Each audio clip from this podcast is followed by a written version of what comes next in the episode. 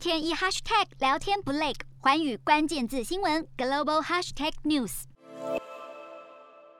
新加坡总理李显龙和澳洲总理莫里森签订了一份协议，未来前往澳洲的新南威尔士和维多利亚省不需要隔离，同时新加坡国籍的学生也能够回到这两个省份上课。现在新加坡是继纽西兰之后，成为澳洲第二个对外开放边境的国家。日前两国曾经推出疫苗接种者旅游通道，只允许完整接种疫苗的澳洲公民从新加坡入境澳洲，但是现在只需要完整接种疫苗，还有接受检测，并且搭乘专属的航班，就能够顺利的往返两国。而重新开放边境的决定，将能够有效重振航空业以及旅游业，瞄准新南向商机，剖析东南亚发展。我是主播叶思敏，每周五晚间九点记得锁定，看见新东协就在环宇新闻 MOD 五零一中加八五凯播二二二及环宇新闻 YouTube 同步首播。